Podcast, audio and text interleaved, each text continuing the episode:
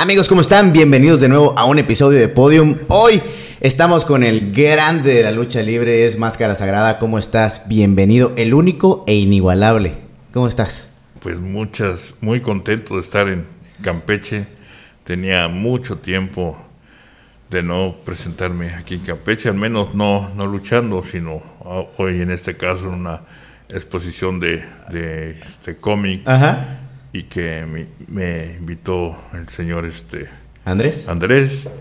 Y gracias a Dios fue fue muy buenos este días tanto sábado y domingo. Y el poder encontrarme a los niños que, que me veían hace pues estamos hablando del 89 que tenían 8 8 9 años esos niños. Ahora ya son padres de familia con sus niños y, y alzaron la mano ahí en una, en una pequeña, este, pues, se puede decir que, este, narración que tuve ante, ante el público y el que levantaran la mano unas 10 personas que me dijeran, sí, yo, yo era uno de esos niños, pues te llena de, de orgullo y, y, de emoción que, que esas personas después de 34, 34 años este, te, te recuerden y, esté yo en su, en su mente todavía. no? Hoy la levanto yo.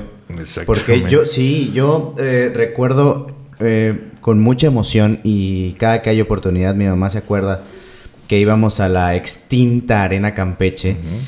Y una grandota que estaba. Enorme, sí. Y una lástima que, se haya este, terminado. Creo que el promotor que lo manejaba era Serpiente, ¿no? Algo así. Por ahí andaba. Pero la, cosa es que se acaba para mí la lucha libre. Yo recuerdo que se iba aquí y disfrutabas. Era, era una, una emoción ver a los ídolos que veías en televisión con Chabelo que los veías eh, eh, en películas y los veías, vaya, e, era, y que los tuvieras tan cerca, era algo impresionante, es una magia que tiene un luchador. Fuera del ring para los niños es algo impresionante. Sí, yo creo que el, el que te vean de cerca, el que puedan ver un héroe que no ven por televisión, que nada más lo ven por, por, este, por televisión y que lo puedan ver en vivo y que te agarren y que vean que, son, de verdad. Son de manos esos héroes, pues el, niño está maravillado. Claro. Entonces, este, eh, yo tuve una, una época muy, muy, muy, este, muy bonita, así como también dura, porque para hacerse paso en el medio de, de la lucha libre, en el tiempo que yo, yo este, empecé y en el que me dieron la oportunidad, pues tenías que partirte el alma en cada, en cada lucha y con, y con algún adversario, porque en ese entonces me tocaban leyendas. Eso. Eran leyendas los rivales. ¿Cómo se crea este, este inicio de un luchador? Hoy eh, lo vemos, no quiero decir fácil porque es un show, no, sin, afán de, ofender, porque eh, han estado aquí luchadores y hemos platicado de que llegar al mundo de lucha libre, comenzar esta trayectoria de, ser un luchador, primero piensan en el atuendo y después en cómo luchar. Hoy a lo mejor así era, no sé hace más de 30 años si era de la misma manera. ¿Cómo comenzó Máscara Sagrada? No, Máscara Sagrada pues empezó soñando primero con las películas de Santo Blue Demon. ¿Cómo no? Mil Máscaras, Los Campeones Justicieros, incluyendo el señor Tinieblas, que estuve también al lado de él. Sí, también. En esta, en esta la convención. Convención. Entonces, este, pues ellos, ellos son, eran mis, mis héroes y que me nació el sueño de ser, de ser luchador. Mi vida nació pues en Puerto de Veracruz.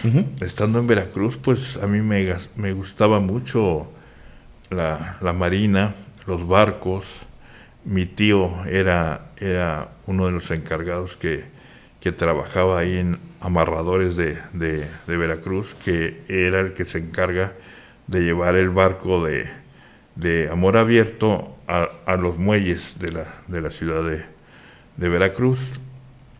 Y siempre me llevaba a él a, trabajar con él en el barco o en la, en la lancha piloto, que le llamaban. la lancha piloto es el que lleva al, se puede decir, al, supervisor del barco que no tenga ningún, este, alguna pandemia, algún este, exceso en eso.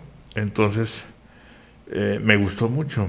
Entonces yo le decía a mi madre, este, quiero meterme a la marina, este, para ser este capitán, capitán de un barco.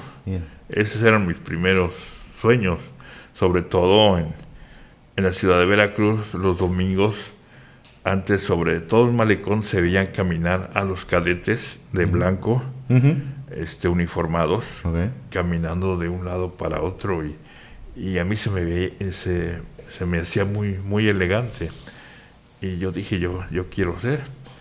Pero pues, ahora sí que la vida te, te mueve tus, tus sueños y me llevaron a la, a la Ciudad de, de México a vivir. Entro a la secundaria y en la secundaria en lugar de había la clase de educación física había las opciones de tomar voleibol, básquetbol y este fútbol y había una, una materia nueva que se llamaba Tomly. Este, esta actividad consistía en aprender a maromear, a caer, a brincar hasta empezar de tres personas, cuatro, cinco, hacer el, el salto más, más alto que podías hacer, este, lo aprendí ahí. Y en una ocasión mi madre era, este, hacía ropa deportiva, pants y chamarra. Y yo era el encargado de ir al centro a comprar cierre o este, cierres o, o X que necesitaba ella.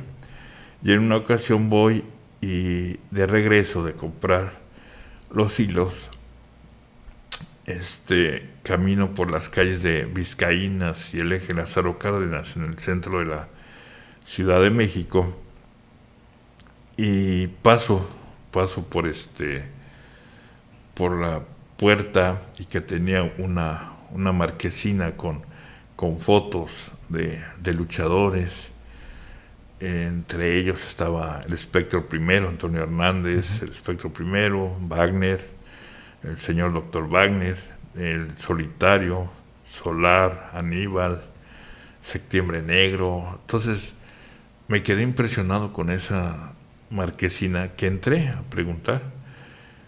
Y el instructor de ese gimnasio me dijo, sí, dice, puedes, puedes subir al ring a que hables con el, con el profesor. Subí, conocí al profesor Antonio Hernández, el espectro primero, este, pues bien, bien mal encarado, porque se veía, o así que rudo como en solo. Y pregunté, sí, te, te, espero aquí, te espero aquí el lunes, con tu short, con tu playera, tus tenis y, y con muchas ganas de entrenar. Dije, ah, bueno, ok. Y así fue, el, el lunes me presenté, aguanté todo el entrenamiento, las primeras este, etapas de lo que es la lucha olímpica, lo que es la, la grecorromana, la intercolegial. Toda la base. La base. Entonces, este, terminamos el entrenamiento y me dice, oye, ¿tú ya habías entrenado lucha? Le digo, no. No, pero es que tú ya traes, ya traes bases.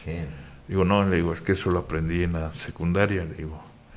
Este, aprendiendo Tomly, me dieron me dieron esas, esas bases. Ah, ok.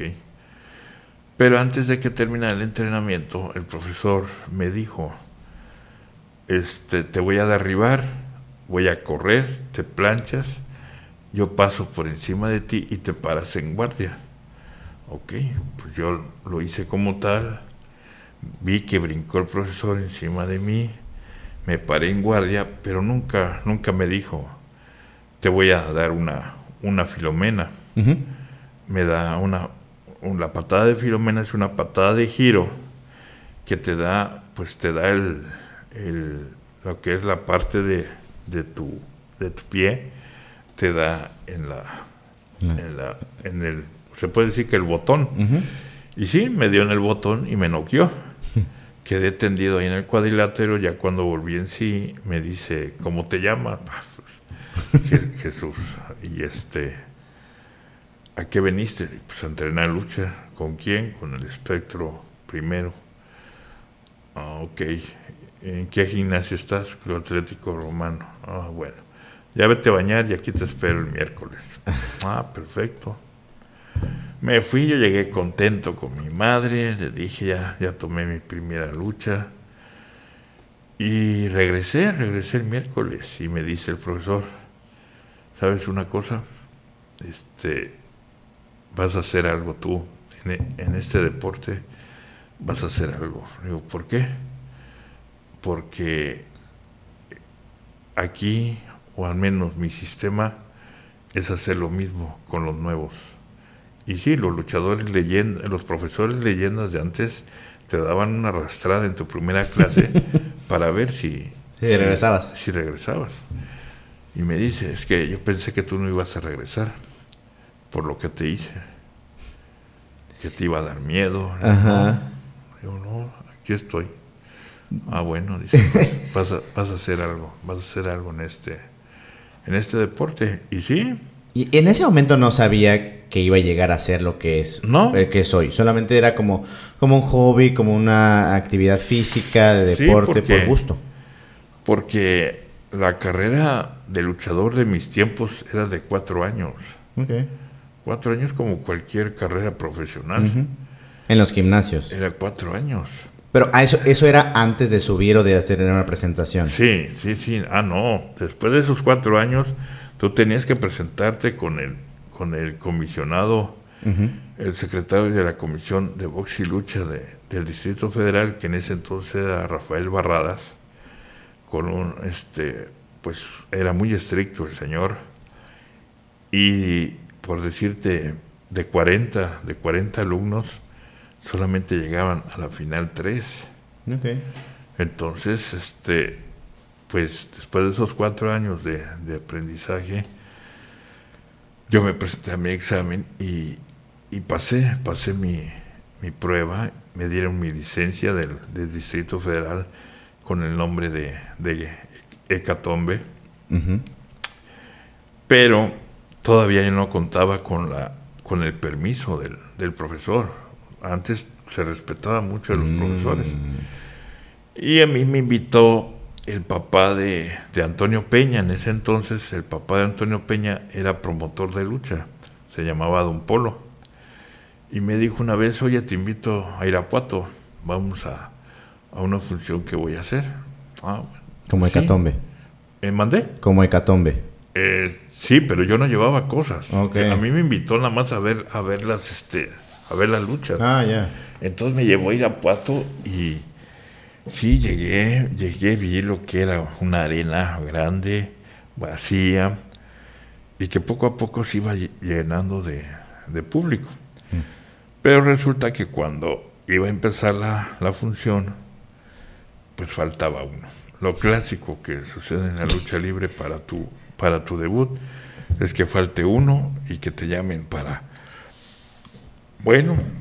Que hasta parece que lo planean. Entonces me llaman y me dice, este, me dice don Polo, dice, me decía flaco, dice, oye flaco, falta uno, ¿te la avientas?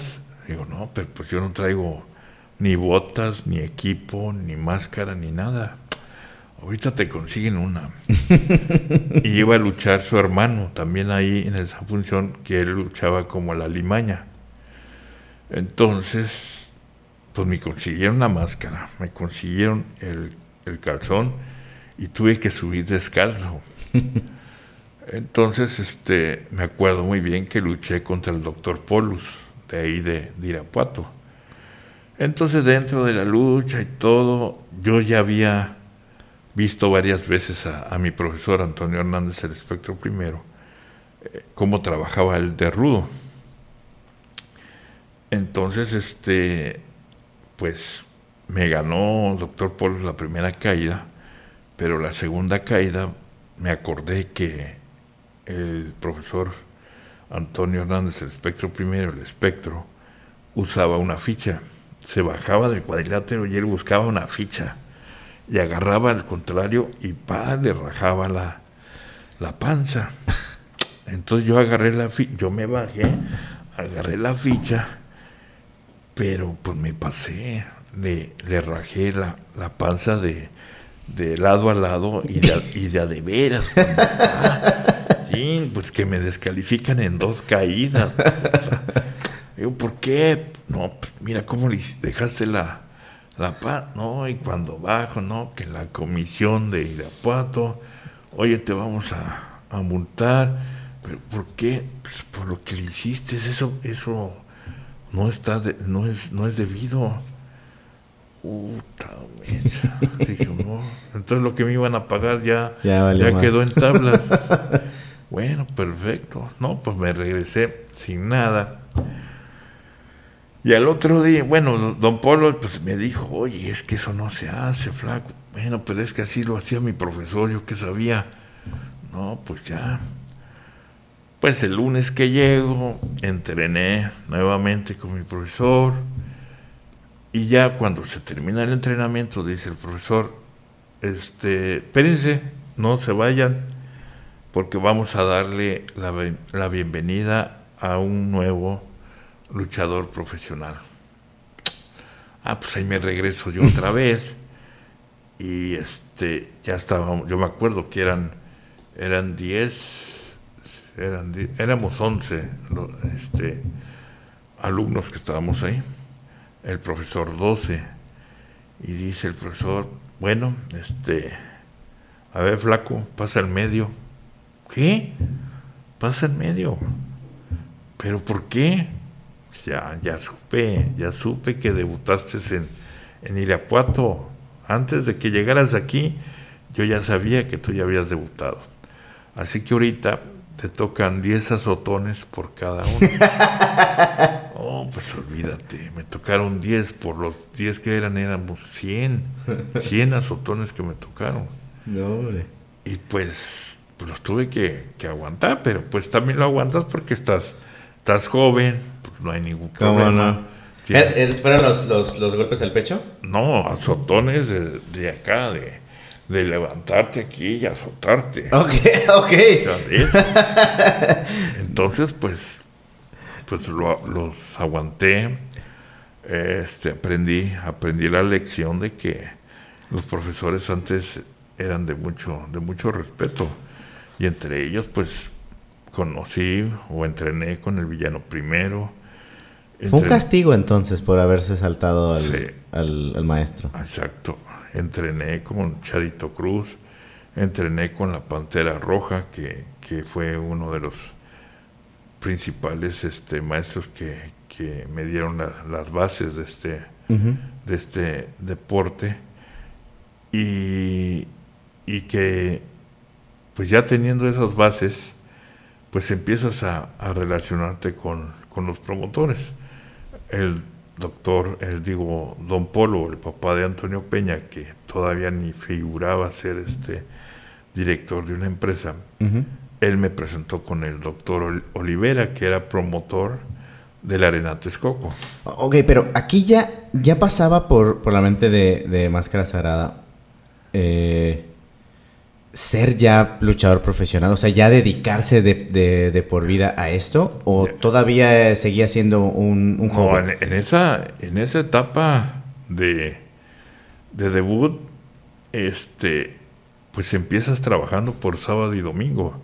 Yo tenía mi carrera de, de topógrafo. Bien, ok. Yo trabajaba como topógrafo de lunes, de lunes a viernes. Y, y las luchas, pues nada más eran sábados, sábados y domingos, porque apenas estás eh, entrando al, Pero sí con la mentalidad de llegar a más. Sí, yo siempre soñé, so- siempre soñé con, con estar alguna vez en, en la Arena México, con este, con viajar a Japón, hice, se Cierto. lo hice también. Cierto, sí.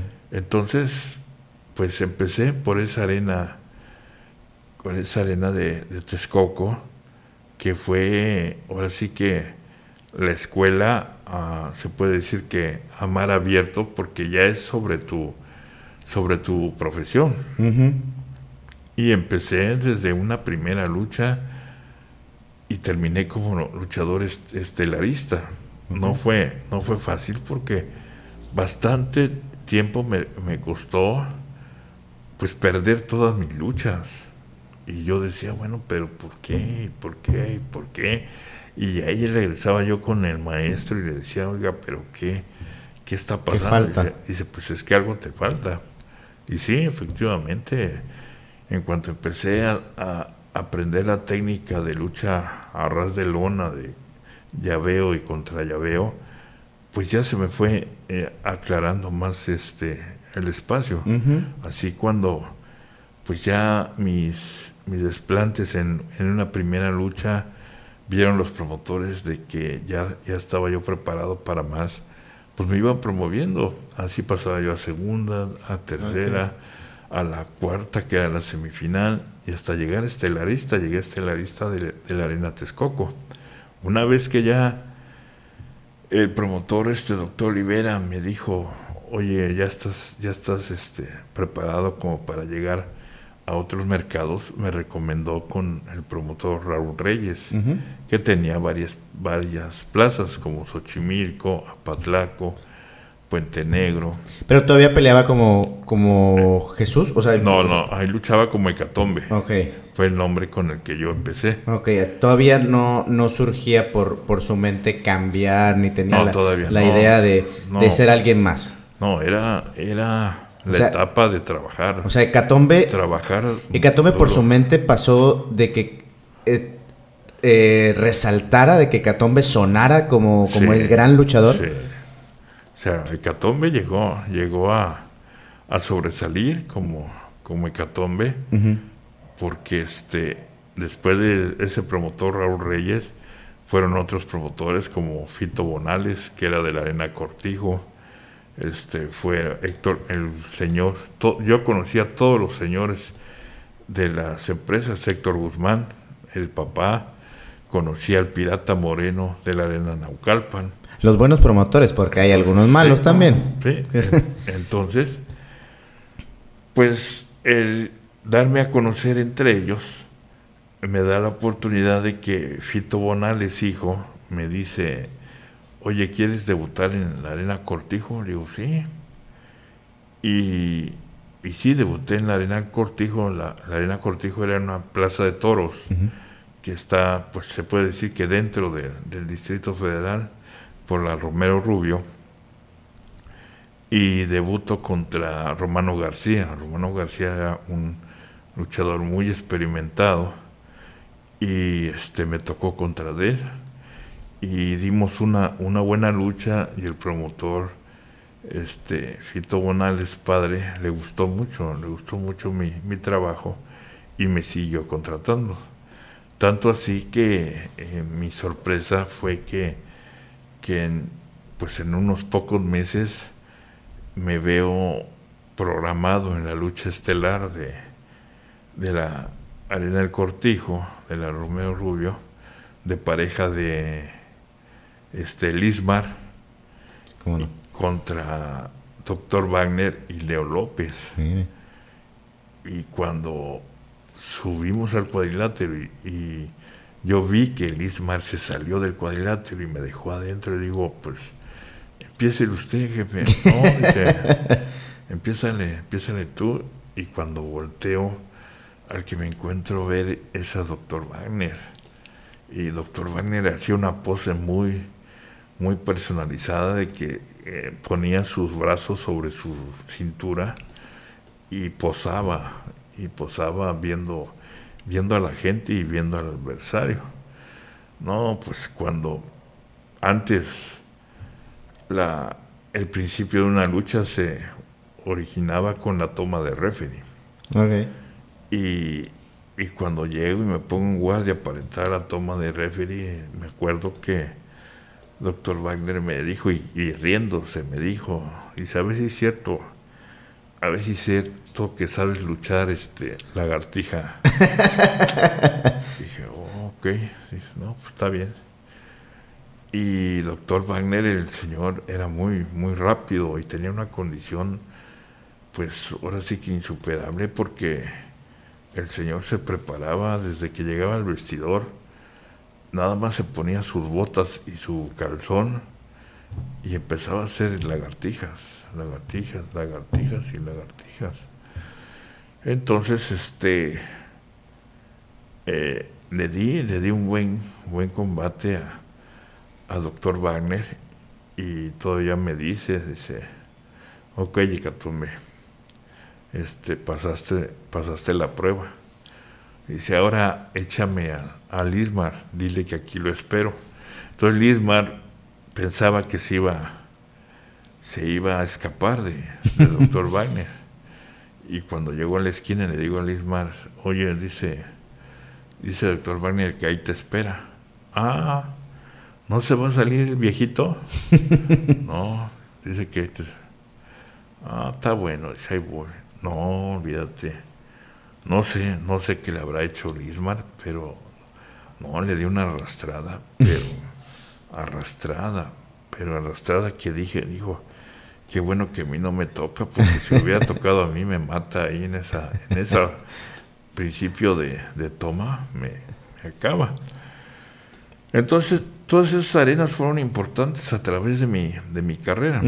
Y no se diga Naucalpan, eh, porque en Naucalpan pues yo recibía a los villanos, recibía a los brazos, recibía al loco, al loco Sandokan, a Caos, a Rambo, este, recibía yo al Scorpio, a Luis Mariscal, a este, a Babyface, recibía yo a gente de la empresa también, que, que llegaba uno ahí. Y, ¿La AAA?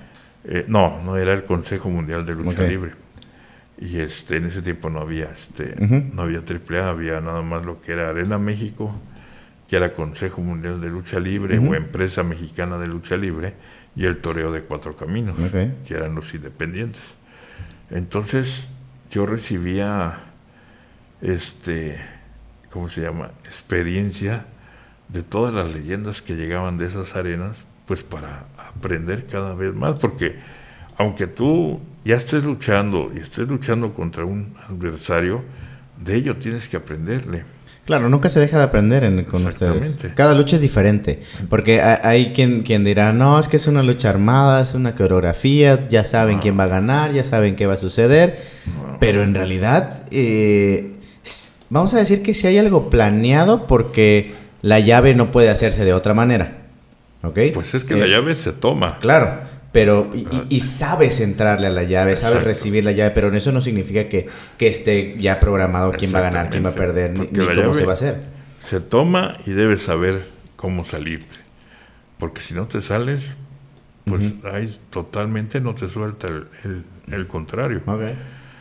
Entonces, fue una, una etapa muy padre para mí. Se sufrió, sufrí mucho porque sí me costó me costó el llevar a la lucha abajo del cuadrilátero, ya hacerlo, ya hacerla de manera personal.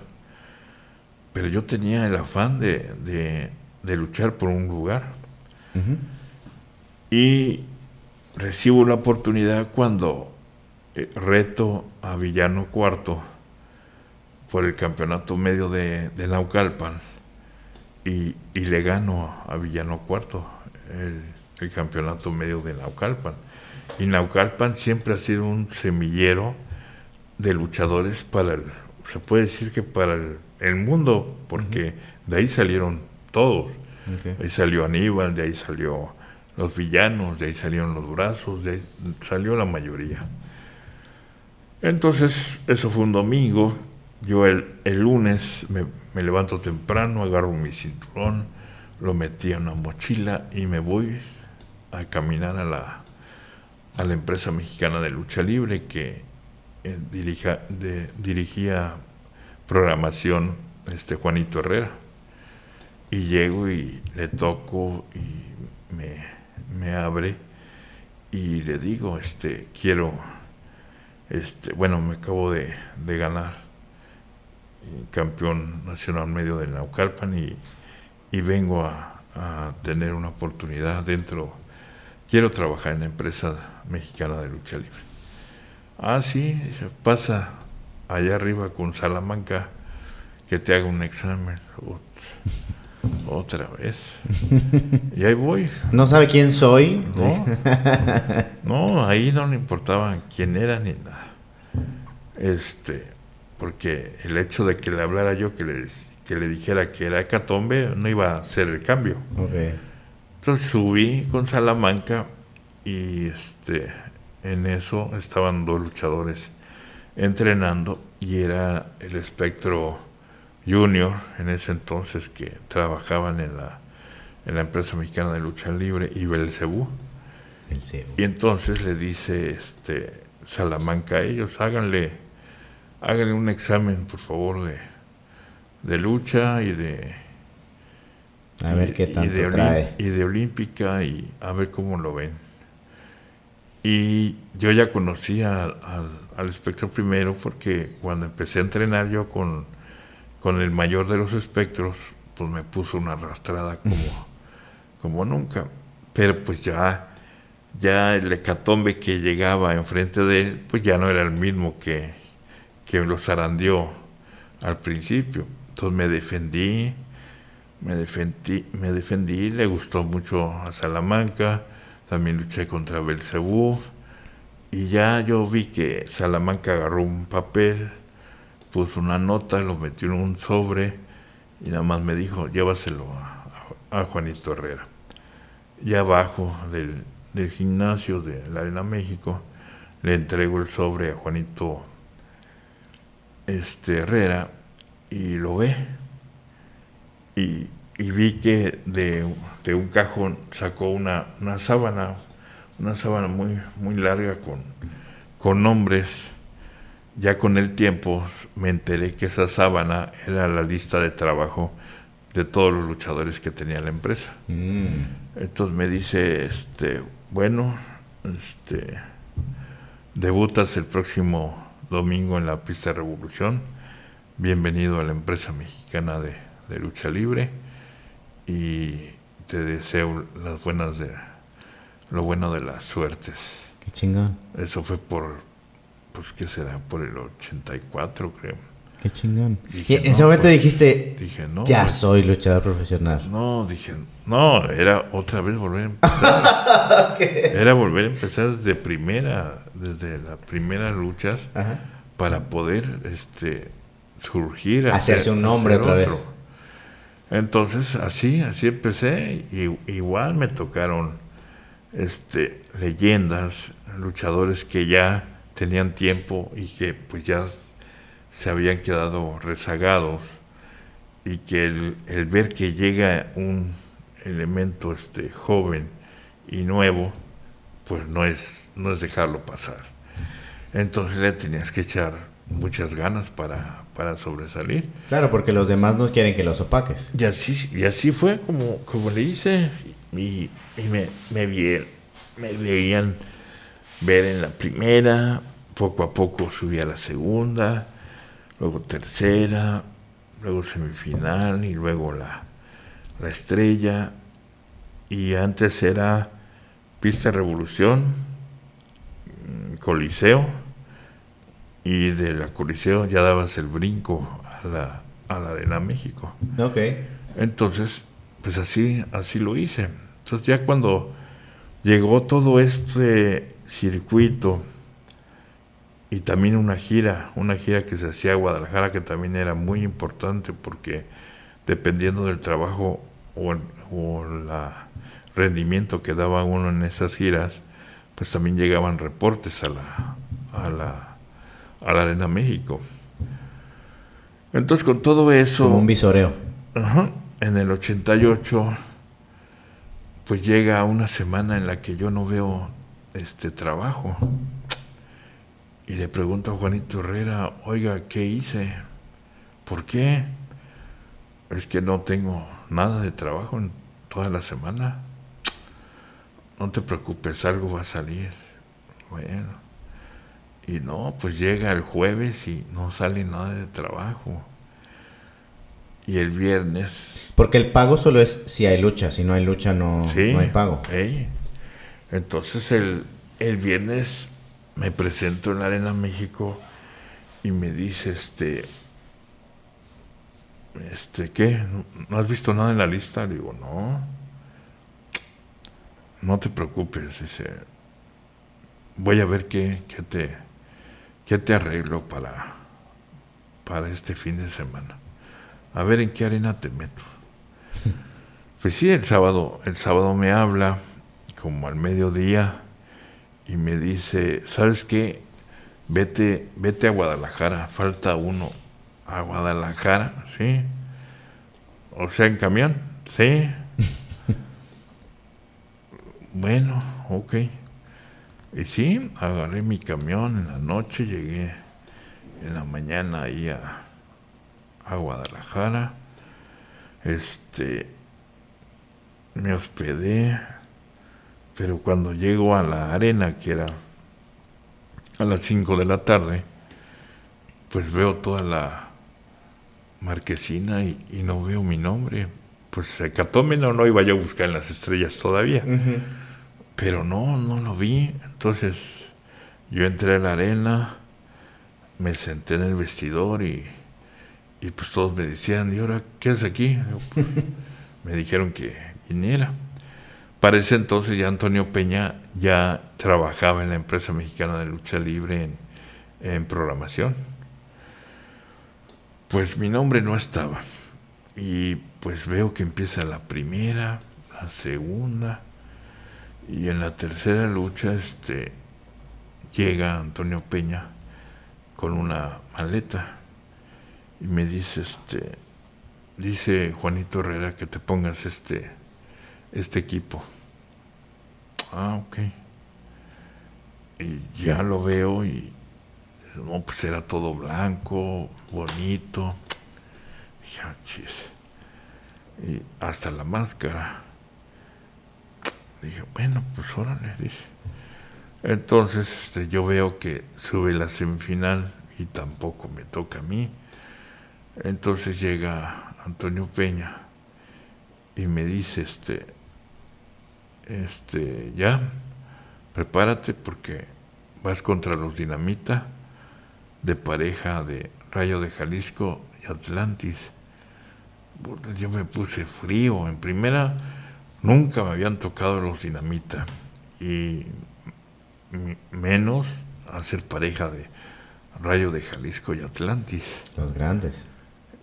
Y, pues, órale, pues me vestí y, pues me preparé, me calenté y todo y, y me dicen, este, sales tú primero, este, ya no eres hecatombe, eres mágico. Órale.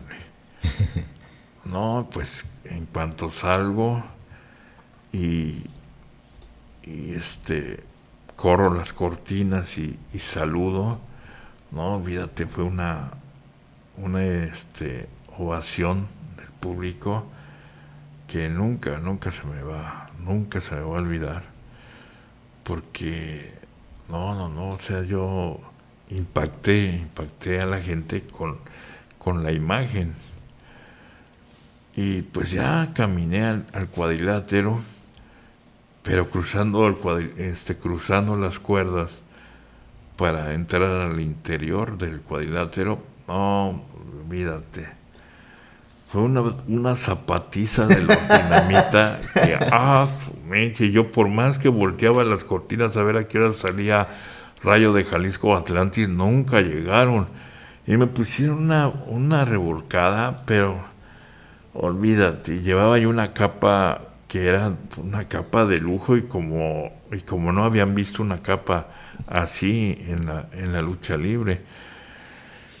Y este, pues como me pude, me la quité y por más que le dije al, al que recogía las cosas, cuídamela mucho esa capa porque me voy a endrogar.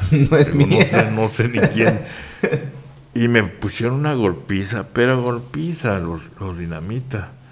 Yo me acuerdo que, que este eh, Carmelo Reyes, sin caras, decía fútbol y, te soltaba unos pinches patadones, pero patadones. Y luego Universo 2000 decía béisbol, pero te daba unos, este, unos chap que no, hombre, te dejaba el, pecho como no tienes idea. Y el Máscara Año 2000 te decía, ahí te va un espaldazo, y el espaldazo era uno así, pero en la espalda que te ardía como no tienes idea. Entonces yo conocí otro medio que no, no, no sabía.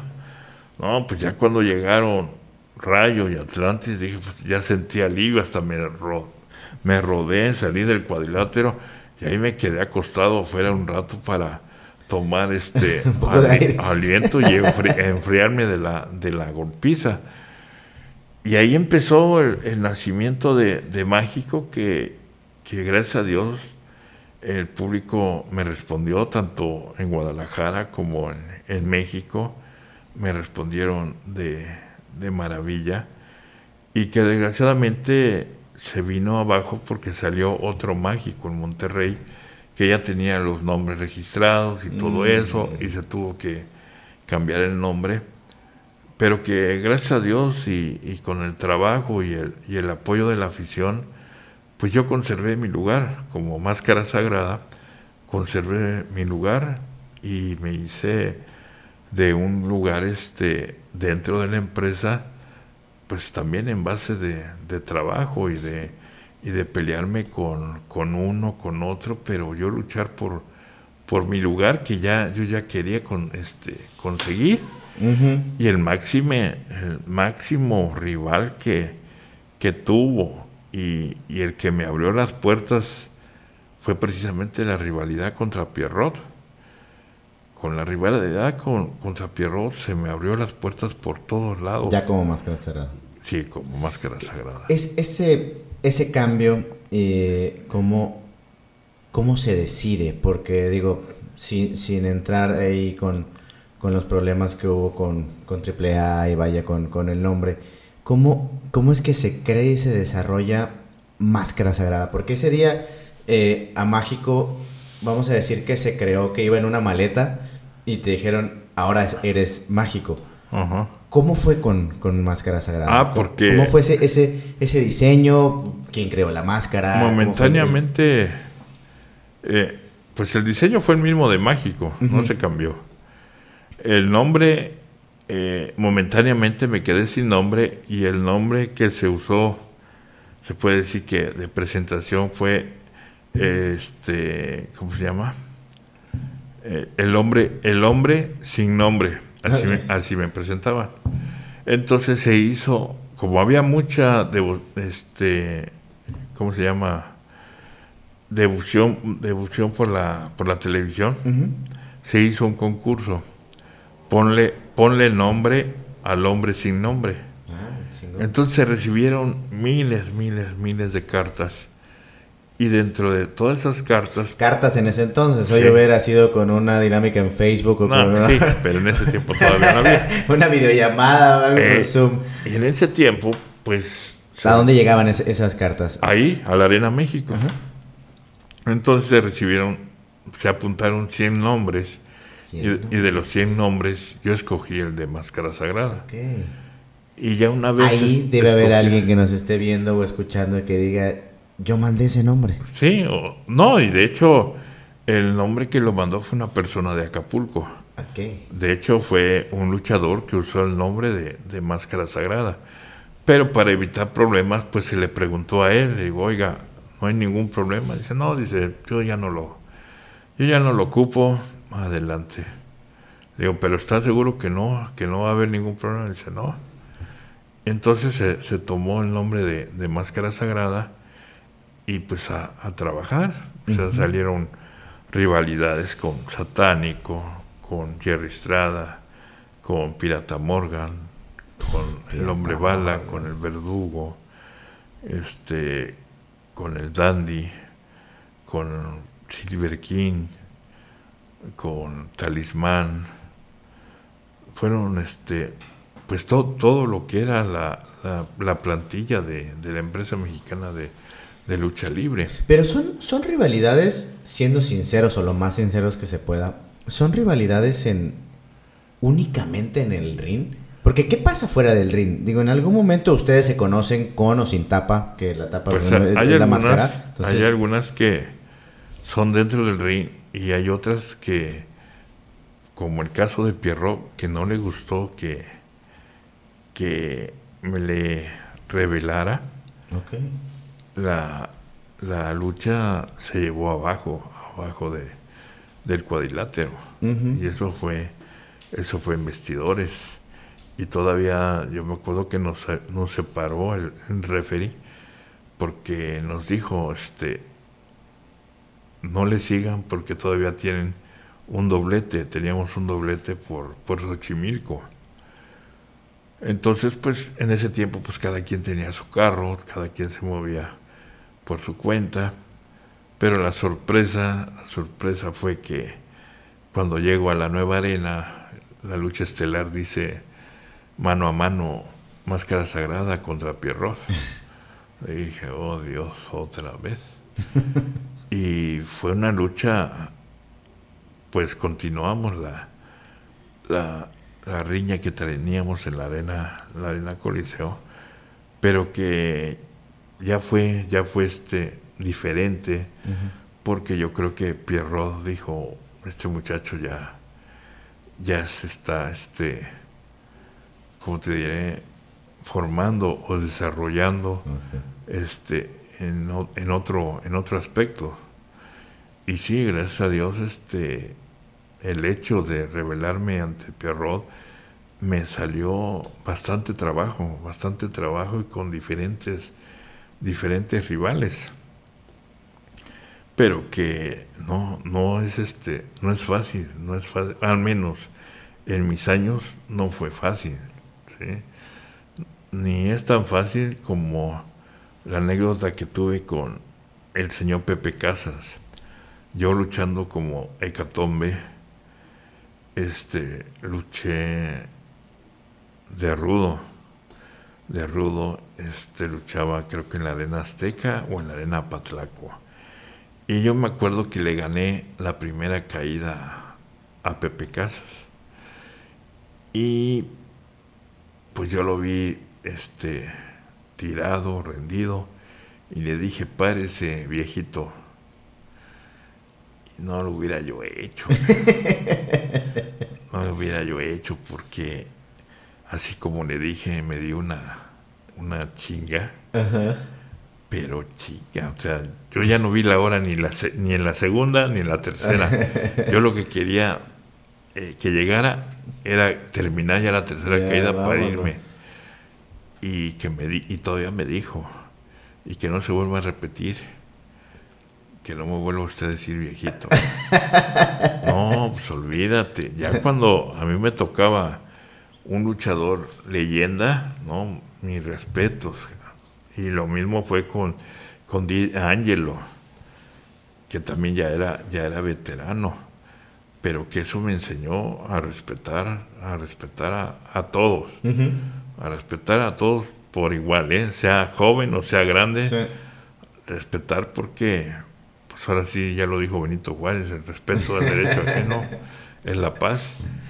Ese, ese respeto, ese, ese trato que tienen los, vayamos a decir, los, los luchadores con los promotores, ¿hasta dónde llega esta, esta autoridad o dominio del, del personaje? Porque, y, y, hace un momento lo, lo platicábamos, de que las, los, los luchadores cuando quieren llegar a una, a una institución, que hoy hay dos grandes en, en, en el país, pues hacen cualquier cosa con tal de luchar.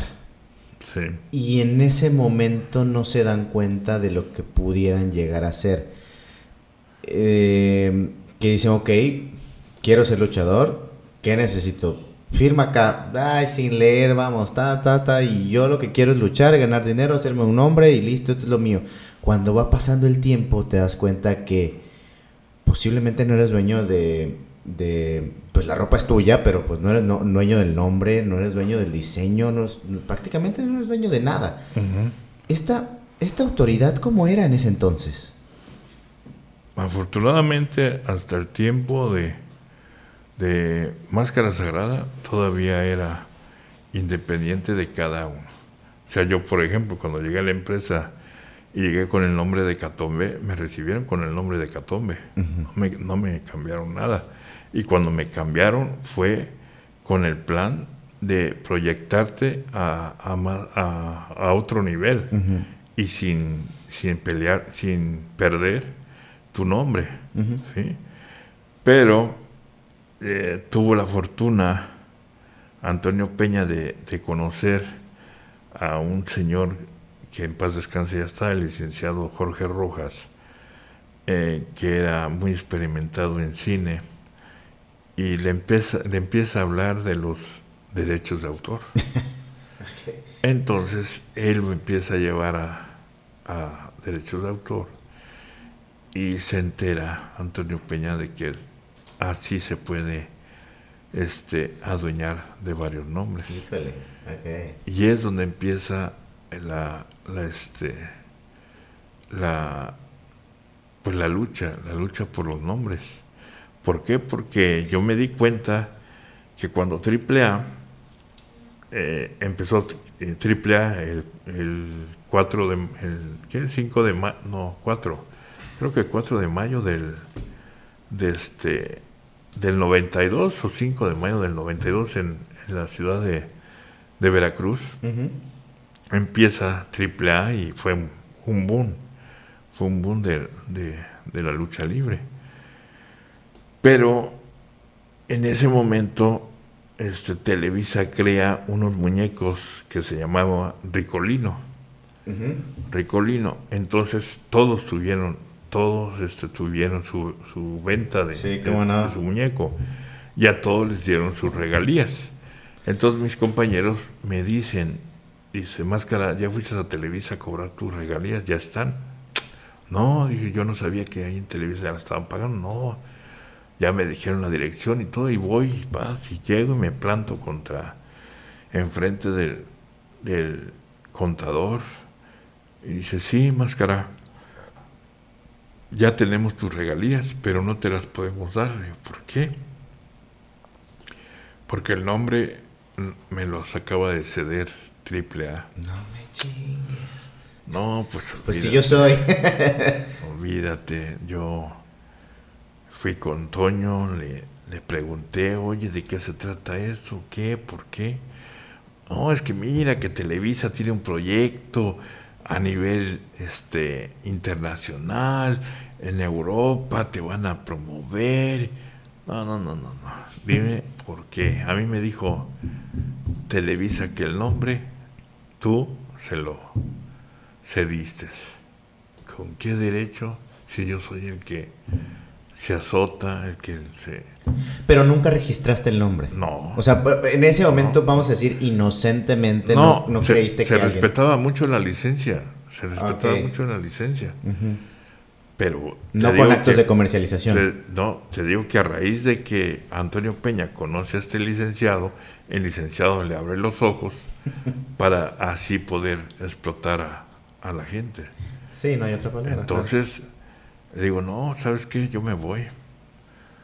No, pues si te vas, me dejas el nombre. Le digo, no, el nombre me lo quitas en un juzgado. Ya verá cómo nos toca. Y sí, se hizo la demanda. Me llevé mucho, muchos años porque en cuestión de, de dinero, pues olvídate. El dinero hace, hace maravillas. Totalmente. Con la corrupción y, y en, gracias a la licenciada Lina Reyes, que fue la que luchó junto conmigo para, para que ese nombre este, pues no me lo, no me lo quitaran. Le ganamos y, y, fui el que, el que abrió, ahora sí que la, ¿cómo le dicen? La koala, o ¿cómo le dicen? La, este, la ventana para que todo... La coladera de, de todo lo que había alrededor, porque de ahí siguieron varios, siguió Latin Lover, siguió este, Leapar. Exactamente. Que ese, bueno, todavía sigue. Siguió Octagón. Y, y que en un momento no creían lo que estaban oyendo en mi caso. Y todos oyeron mi, mi, mi caso. Pero es lógico que cuando tú estás ganando dinero y yo tengo ahora sí que una causa perdida y te digo, oye, apóyame porque me están, me están quitando el nombre, tú no te vas a, a dejar de a dejar de perder los miles que estás ganando claro. por meterte en mi problema. Y fue lo que sucedió. ¿Sí? Entonces, pues yo tuve que aventármela solo. Entonces dije, ok, yo, yo este, me aventé a demandar a AAA, pero también abrí, había otros, otros caminos, que había arenas independientes. Y fue donde, donde yo me, me amparé y, y luché como máscara sagrada porque ellos trataban por a todo este a todo costo este bloquearme. En, en, todo, en, una arena logró logró bloquearme fue en Monterrey y eso por por mordida porque de otra manera me, me, no me dejaron subir como máscara sagrada y tuve que cambiarme a máscara sacra para, para poder, este, poder luchar ese día y poderme ganar el pan de, de cada día. Claro. Pero, pero fue una, una empresa, o, o, se puede decir un amigo, porque entre comillas lo consideraba mi amigo, pero pues era un amigo que me quería destruir a como, a como este, diera lugar. Que creo que el primer caso sonado ¿no? Porque como bien dices, destapaste la, la cloaca, salieron todos y se armaron de valor muchos eh, luchadores que, vamos a decir que era un abuso, ¿no? Sí, ya, ya después lo vieron, ya después lo vieron y que, y que desgraciadamente ahorita, ahorita pues sigue, sigue, sigue lo mismo. Pero qué difícil llegar a, a estas empresas primero diciendo, quiero llegar a luchar, me aceptas o no me aceptas, pero estos son mis, eh, mis, lineamientos, yo esto es lo que quiero, y la empresa te puede decir con la mano en la cintura, no, si quieres entrar es lo que yo quiero y hazle como puedas. Sí, así es, el, así es el plan. Creo que por eso se han hecho hoy en día muy famosos o sonados los luchadores independientes. Lo escuchaba hace poco con Diamante Azul. Y que que él, prefiere eh, la lucha independiente primero porque es un trato de luchador, promotor, promotor, luchador, muy directo, a tener un intermediario con una, con una empresa que, pues, si va a cobrar 10 pesos, te entrega a ti 2, se queda en el 8 y, y, no le puedes pelear porque es el contrato. Exactamente.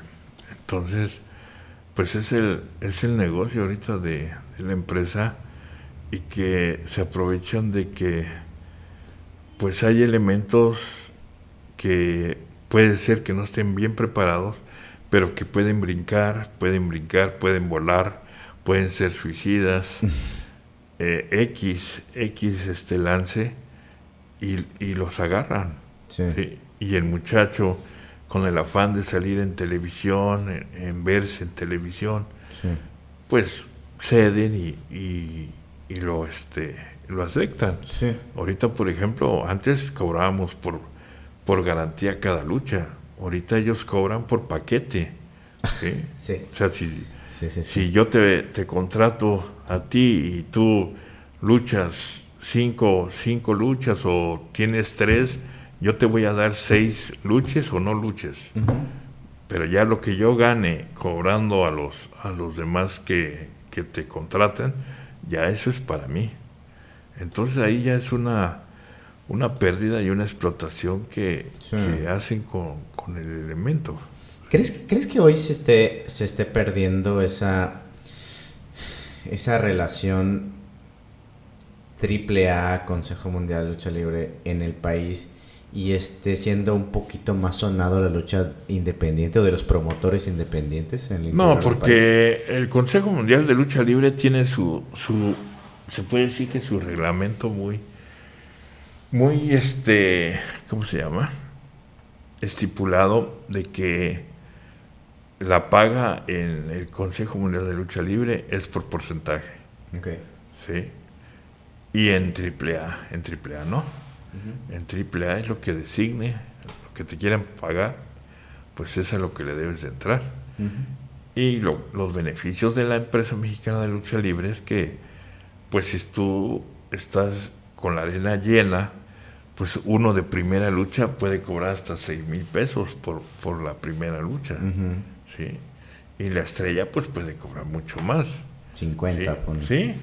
Entonces, este, en la empresa está muy diferente la, la paga. ¿sí? sí, se la vieron demasiado negras en la pandemia porque pues no había, no había público. El público que se permitió fue una butaca sí, una butaca no, y, todavía es deficiencia para, para el luchador. Pero, pero son nuevos, nuevos estatutos que, que, tienen tanto la empresa como, como AAA muy, muy diferentes. ¿sí? ¿Crees que eh, estos, estos bloqueos que hay entre que si te acepto el contrato, no te acepto, no me conviene como promotor, a lo mejor no voy a vender el boletaje, orille a que llegue un luchador y se ponga una máscara que no es la de él y luche como tal luchador. Ok, nos vamos a una lucha aquí en Campeche y se dice que llega máscara sagrada, pero no llegas tú. Y alguien se pone la máscara de, máscara sagrada y lucha como tú. Pues AAA lo, lo acostumbró, lo acostumbró en, en el tiempo que había mucha, mucha demanda y que yo cuando me enteré empecé a preguntar había clon hasta de, del mismo octagón.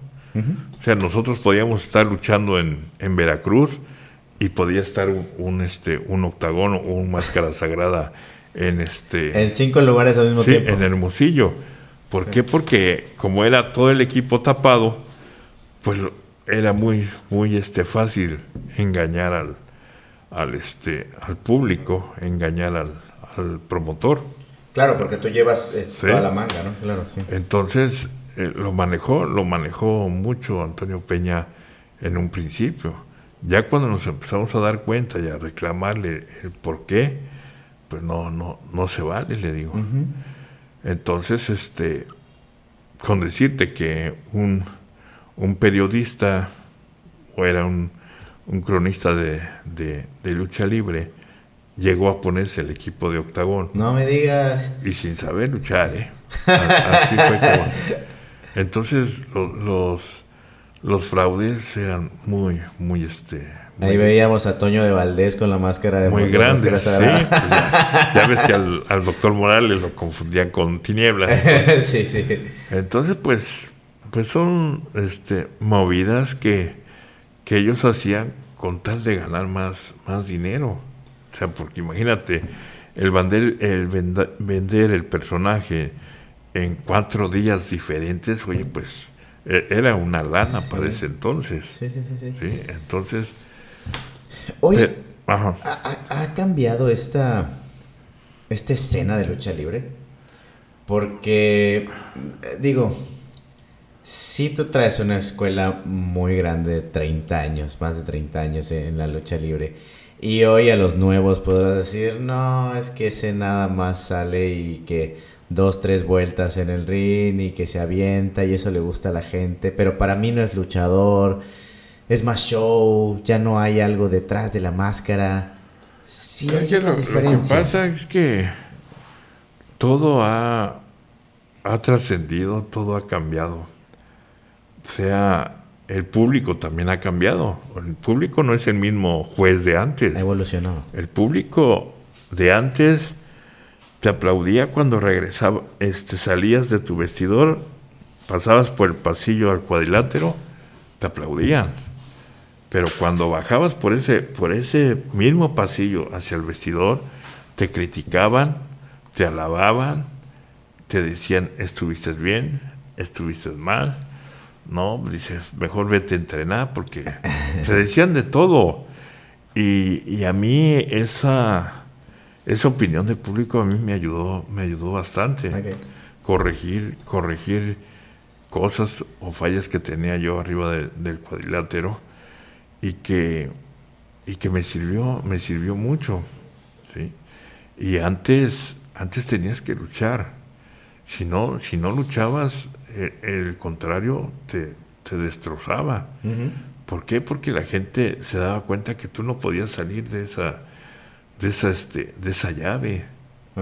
Y te lo gritaban a, a este, pues a leguas, ¿sí? Es más, desde, desde gradas. o sea, estás diciendo, antes la gente sí, sí se daba cuenta que estabas o no luchando y era tu principal juez independientemente de lo que hicieras en el ring. Y es que a mí me decía el profesor Antonio Hernández el espectro primero, este, dentro del cuadrilátero tienes que transmitir lo que estás viviendo, ¿sí? Transmitir lo que estás sintiendo. Que el, que el público que esté en la décima, en la quinta fila, o el que esté en balcón o en gradas, tienes que transmitir que te están castigando. ¿Sí? Porque no tiene caso que, que te esté lastimando este brazo y tú te estés chupando el dedo. ¿Sí? Porque no estás transmitiendo ni el dolor, y nada más estás transmitiendo, pues, ah, pues aquí me la estoy pasando bien.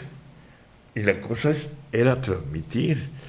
Y ahora el transmitir con una máscara eh, completamente cerrada como la mía era todavía más, más, más difícil.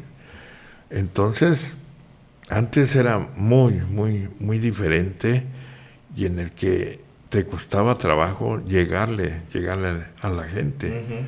Hoy en día, pues ha cambiado, ha cambiado el público, han cambiado los luchadores y los mismos luchadores, en base a los espectaculares que son, los suicidas que son, se les olvida transmitir que están trabajando para un público. Ellos nada más suben al cuadrilátero y empiezan a brincar, pa, pa, pa, pa, y nunca, nunca se ve que a alguno le dolió algo. Entonces, es por eso que ahorita yo estoy seguro que desde el tiempo de, de Místico, ¿en qué tiempo se hizo a Místico? Creo que fue en el... 20 años atrás, en el 90, ¿no? ¿Qué fue? 89, 90, creo que se empezó a hacer a, a Místico, pero todavía Místico alcanzó la escuela de, la escuela de antaño. Pero ya después de Místico no, se han, no han hecho un, este, un ídolo en la empresa mexicana de lucha libre. Okay. Ahora, en AAA, ahorita fuera de los que estábamos veteranos de la empresa mexicana de lucha libre, pues que han hecho es a, este Psycho. Y hasta eso ahorita se, está perdiendo. y eso que ganó la máscara del doctor Wagner. Sí, sí, sí, sí. Entonces, es, es, la, es la diferencia entre una, una lucha y la... Que no tiene nada que ver que tenga máscara, que no tenga máscara, rudo, técnico. No. creo que tal vez el trabajo de mercadotecnia que hay fuera del, del luchador. Como la mercadotecnia. Pues es que la mercadotecnia es nada más de la empresa. Ya. Es, la que manda hacer las imágenes y las vende y les da un porcentaje a, a, los, a los luchadores. Pero la chamba es tuya. Eh, sí. Ok, ya. Sí, sí, Entonces, Es, es, lo, es lo, lo mismo que se ha perdido por los derechos de autor. Sí. Y ahorita ¿Quién está ladrando? ¿Quién, es? El perrito. Ah, yo pensé que estaba rascando él. No, se nos acelera el perrito. Ah, está enojado. Y este. Entonces, todo ese mercadeo, toda esa explotación, pues, mientras no haya una autoridad que impida que, se sigan haciendo esas explotaciones, el luchador seguirá siendo, siendo explotado. Hoy el único que regula eso es la comisión de cada estado, ¿no? Pues lo maneja sin las comisiones de cada, de cada estado. Pero resulta que aquí también cabe, cabe este, aclarar que ya cada empresa tiene su sindicato y que ese sindicato no es a favor del, luchador. Se trata de defender al, al patrón el dinero. Exactamente. Como todo sindicato.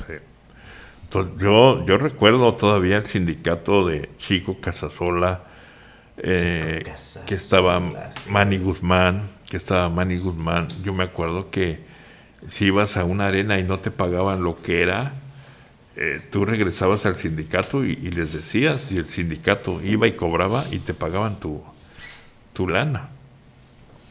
Pero, pero desgraciadamente ahorita ya no hay un sindicato que, que proteja al luchador.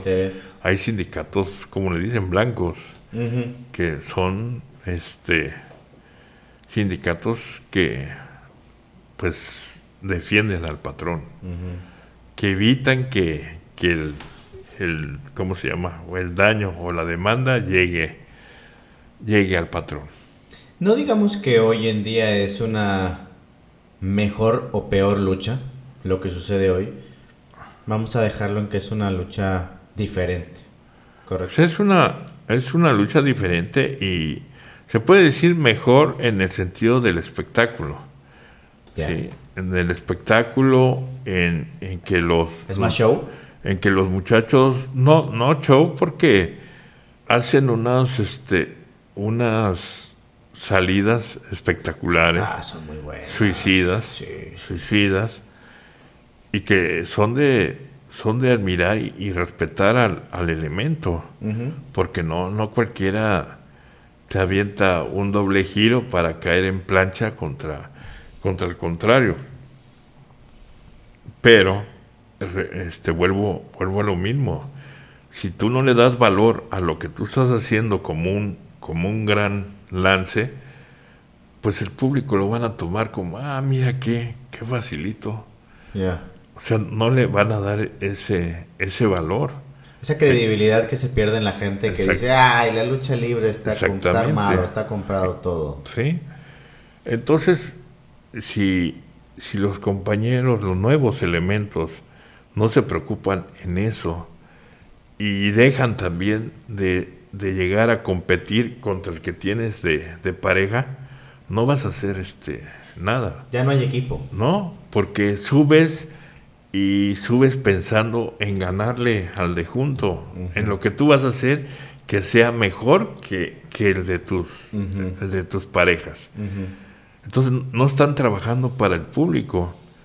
A mí me, me, valió, yo, yo subí, hacía mis castigos, las locuras que se me hacían, pero lo hacían para, para el público. Si el compañero de junto hacía un mortal de doble giro, oye, pues qué bueno y qué, qué bueno que se te da a ti, pero pues a mí no se me dan. Entonces yo cómo voy a, tratar de intentar eso si no me salen. Digo, a mí me puede pues tal vez causar daño el intentarlo y para no arriesgar pues mejor. Si así, así como, como estoy, no, este, no hice este, cosas muy, muy espectaculares. Lo más espectacular que hice fue el tope y la plancha de la, de la esquina hacia, hacia afuera y todo lo demás pues adentro del, del, cuadrilátero. Pero creaste un, un, personaje, vamos a llamarlo así, un personaje que es querido, como decías al principio, por los que eran niños, yo ya son adultos, ya tienen a sus hijos. Y después de 30 años sigue todavía como, como un ícono de la lucha libre, como un ídolo. Y que no sé si al día de hoy, después de esos grandes de hace muchos años, hoy se pueda eh, mencionar a alguno o vaya a aparecer uno que cree porque pues Máscara Sagrada lo podemos ver en caricaturas, lo podemos ver en muñequitos, lo podemos ver en camisetas, sea tuyo o no sea tuyo, porque la piratería nos llega a todos. No. Pero es, es impresionante todo lo que fuera del ring has creado. Hoy ya no estás tan activo pues por el accidente que, que, tuviste, pero aún así sigues vigente, diríamos, diría alguien por ahí que prefiero eh, estar vigente en la memoria de las personas y no vigente a lo mejor haciendo deporte, pero sigues ahí todavía. Sí, pues es... Yo creo que es en base al, al trabajo que, que, se hizo. Yo, yo recuerdo a, a Doctor Wagner, recuerdo al Ángel Blanco, recuerdo a Gran Marcus, que era la ola blanca, y trabajaban de una de una este actitud este destructora cuando eran cuando eran este trabajar los tres y a mí cuando me tocó me tocó luchar como hecatombe, me tocó luchar contra Ángel Blanco y me tocó eh, luchar contra Doctor Wagner como hecatombe. Como máscara sagrada me tocó luchar contra Gran Marcus. Y Gran Marcus era una mole. Y todo, y todos, este, pues gracias a Dios me, me tocaron.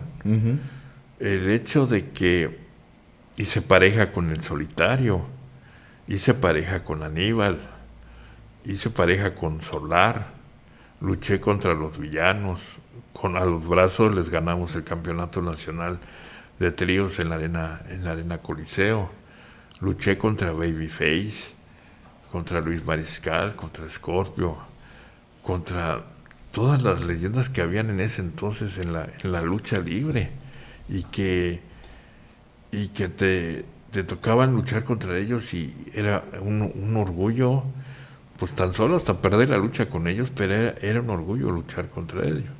Ahorita, pues desgraciadamente ya han desaparecido este, varios. Ahorita dentro de la empresa, pues está el Negro Casas, está Blue Panther, está otro, otro veterano, pues sí, también ya, ya viene siendo veterano, último, último guerrero. Y ya todos los demás, pues son, son, este, son nuevos.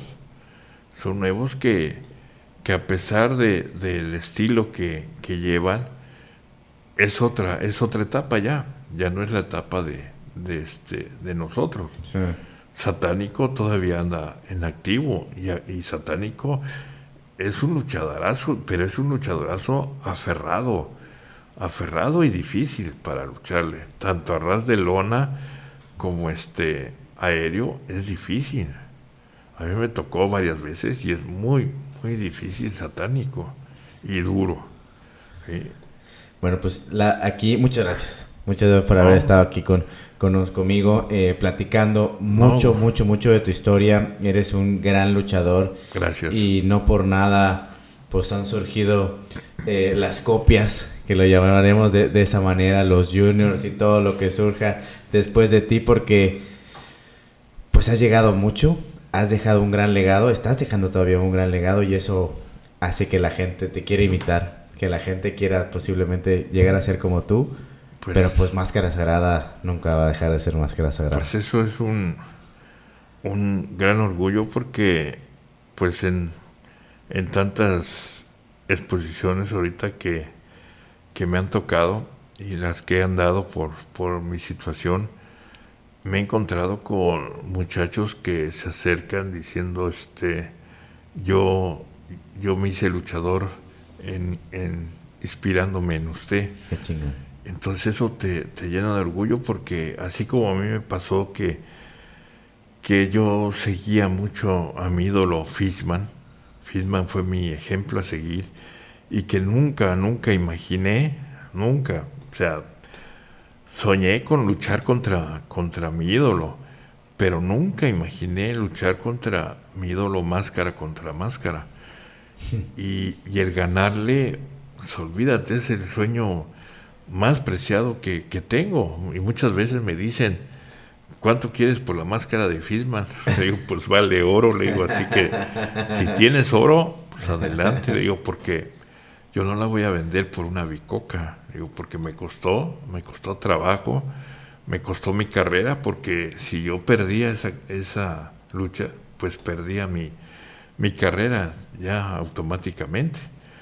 Y pues gracias a Dios, este, la gané, eh, gané la máscara de Black Cat, un, un, entrenador de la, de la New Japan, y que eso me llena de, de, orgullo mis, mis logros, los campeonatos, campeonato nacional de tríos, campeón nacional semicompleto derrotando a Pierrot, campeón mundial completo derrotando a Máscara año 2000 en, en, en Cancún, campeón este, completo de la IWC, derrotando a Tinieblas Junior en, en Las Vegas. Entonces, creo que Máscara Sagrada logró, logró su sueño y logró ser un ejemplo para la, para la juventud. Y todavía falta mucho, digo, espero que, que te repongas de esa lesión que, Gracias. que tuviste, que te repongas muy pronto y de la mejor manera Y, y qué más quisiéramos que volver a verte luchando en el ring, No, pero a lo mejor, Yo, también quisiera. a lo mejor ya va a ser muy complicado. yo también quisiera, pero pues yo creo que si las cosas pasan son, son por algo y, y pues ya, ya me, ya me tocaba, ¿no? Ya, ya, este decir este adiós, debí, debí haber dicho este adiós antes para poder estar este pues ahora sí que tranquilo, este sin ninguna pues complicación con mis articulaciones. Pero desgraciadamente esto es una una este adrenalina que te alimenta la lucha libre como no tienes idea. En días pasados me hicieron un homenaje en Naucalpan. No tuvieron escalera para, para subir, no tuvieron ni siquiera un banco, querían que subiera en una silla de plástico. Le dije, no, Dios, discúlpame, pero me voy a subir a esa silla de plástico y la voy a doblar. Le digo, mejor déjame subir solo. Y me subí, me subí solo. Y es que tú agarras las cuerdas, las cuerdas del, del cuadrilátero y es una adrenalina que te entra y, y se te olvida todo. Te da fuerza. Entonces, no, pues subí, me paré y escuché.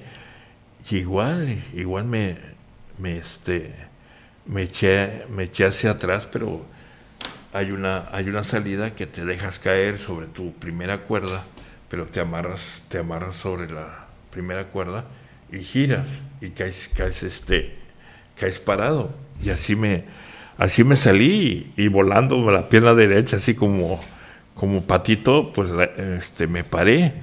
Pero la adrenalina te, la adrenalina te llena, te, te alimenta y máxime estar en tu, en tu deporte preferido se te olvida, se te olvida todo. Ya, ya te vuelven los dolores ya cuando ya te enfriaste y, y ya, pero yo si volviera a, a nacer, pues volvería yo a ser luchador.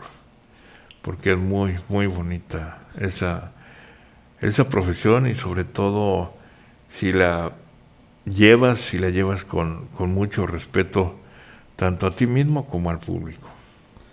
Qué chingón. Muchas gracias. Gracias a ustedes. Un placer porque hayas estado aquí. La Gracias. gente que quiera adquirir algún souvenir o algo tuyo que sea Pues- oficial, porque pues- lo podemos encontrar pues ya- en muchos lados, pero. Pues ya me estuve en la en la expo de en el centro de Ajá. internacional de convenciones este sábado y domingo, pero para cualquier este compra, contratación o conferencia me pueden este encontrar en el 55 16 88 12 72 o en mis este redes que es este Máscara Sagrada una Máscara Sagrada original en Instagram como Máscara Sagrada y este y cómo se llama y por WhatsApp también. Y en la misma este acabo de entrar en TikTok pero no le entiendo a TikTok. Y pues yo creo que no me no, no voy a seguir porque pues nada más subo fotos con, con música este música. El otro día subí un video de puras fotos pero con con la música de los dandies. Y pues como me dijeron oye pues los dandies como que ya ya pasó. Digo, Un pues, poquito. pues fue la música que yo conocí pues, ¿qué, qué quieren que haga Pues, no. entonces pues a- así este así me pueden este localizar y, y agradecerle a toda la afición de Campeche que estuvo presente en esta en esta este La convención. en la convención de cómic que hubo y espero que no sea la última vez que me inviten a, que a no. Campeche porque pues ya tenía años que no que no me presentaba yo aquí. Esperemos que no. Muchas gracias. profe. Muchas gracias a ti. Y muchas gracias a ustedes por haber visto o escuchado este episodio. Recuerden que nos vemos la próxima semana con un atleta más aquí en esto que es Podium. Mi nombre es Mauricio Morales. Hasta la próxima semana. Bah.